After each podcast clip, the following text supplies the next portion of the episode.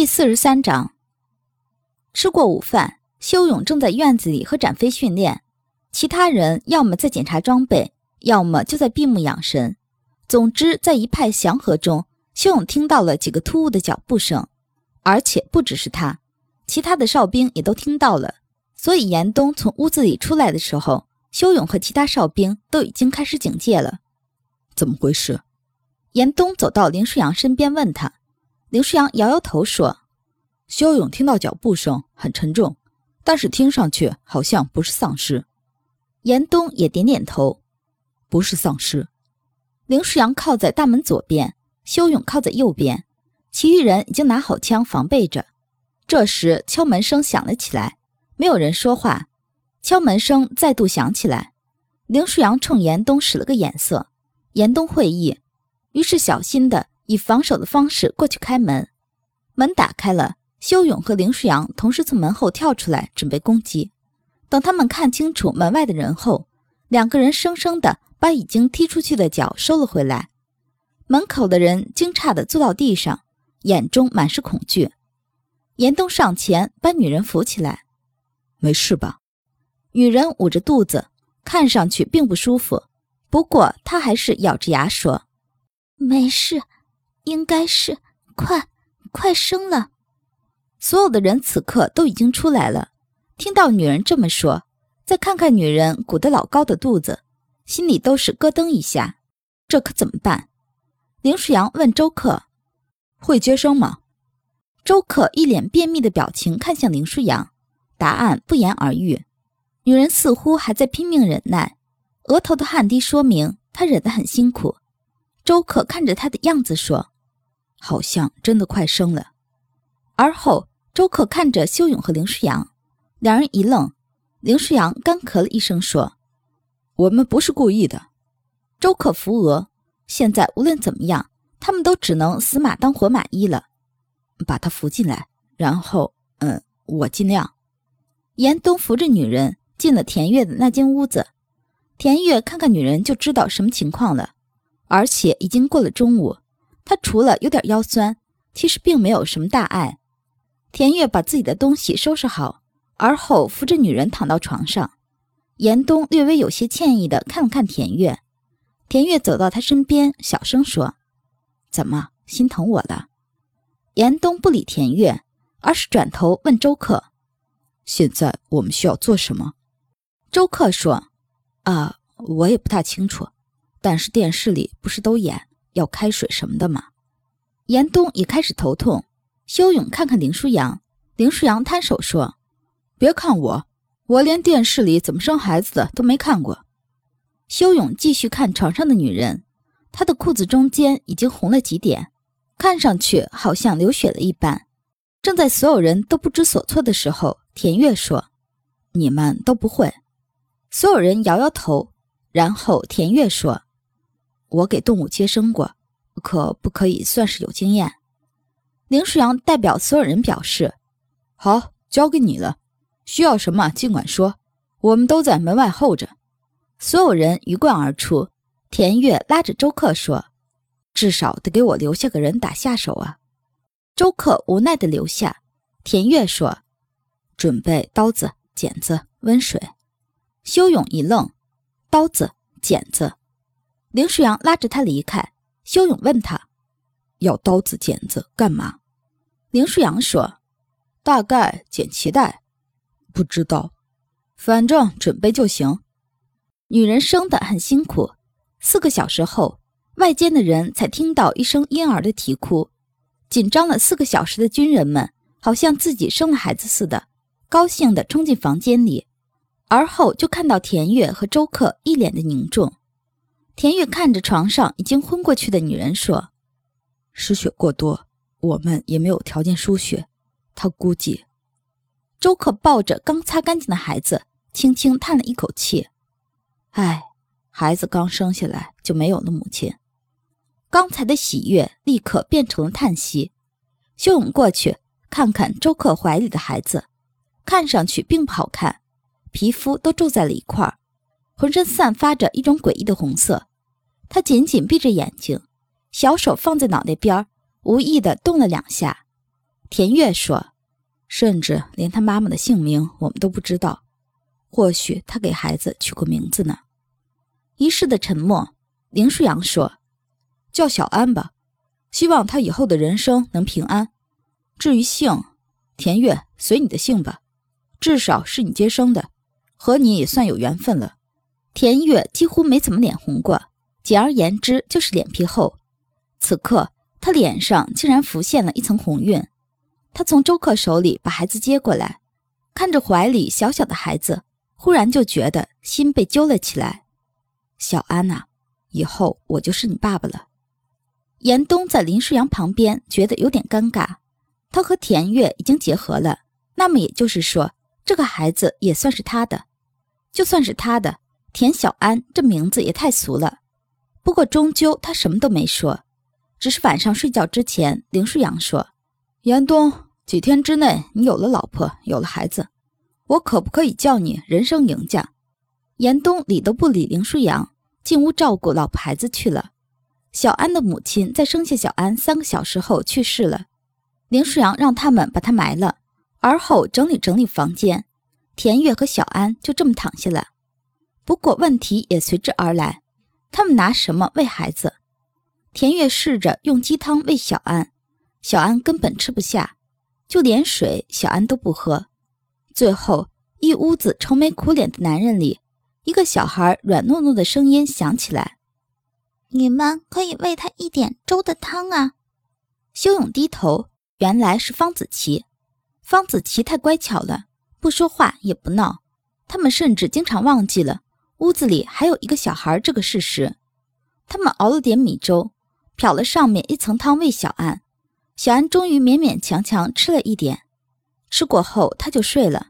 田月搂着他，严冬搂着田月，一家三口看上去倒是幸福美满。只是这才是刚开始，至于以后，他们的生活应该也轻松不了。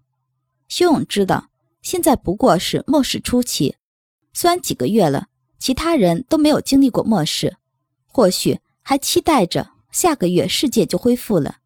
可是修勇很清楚，末世越到后来越危险。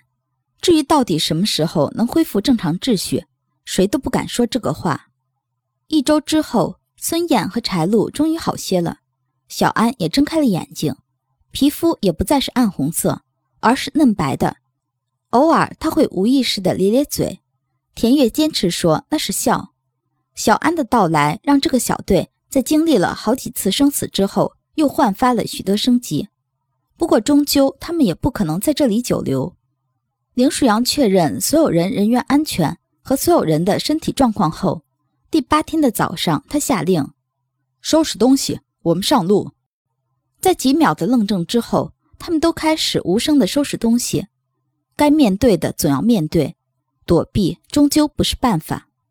军人们的速度很快，四十分钟后。所有东西都已经收拾完毕，修勇甚至让他们把被子也一块收了。毕竟现在天气越来越冷了。坐到车厢里，林舒扬问：“柴油还有多少？”任绵柳回答：“来的时候带了很多备用的，所以油不用担心。”林舒扬点点头：“很好，开车。”现在是任绵柳开车，周克坐在副驾驶座上，车厢里。左边一排排头是严冬和田月，田月抱着一个才几天的孩子；右边这排排头是林舒扬和修勇，修勇腿上坐着方子琪。车子里很安静，从林舒扬下命令的那一刻起，他们就已经恢复了战备状态。只是车子还没开两分钟，修勇先是一愣，接着修勇说：“有人，三十个左右，正朝我们跑来。人。”林舒扬让他确认，修勇点点头，确实是人。林舒扬想了一想，而后说：“不停，继续开。无论那些人有什么困难，或者有什么目的，他们几乎都无能为力。只是林舒扬的命令刚下达，车子就一个急刹车，一车的人东倒西歪。修勇把方子琪放下来说：‘我下去看看。’林舒扬点点头，严冬跟着下去了。”到了车子前面，修勇就看到一个男人满目通红的问他们：“你们，你们杀了静静，我要给他报仇！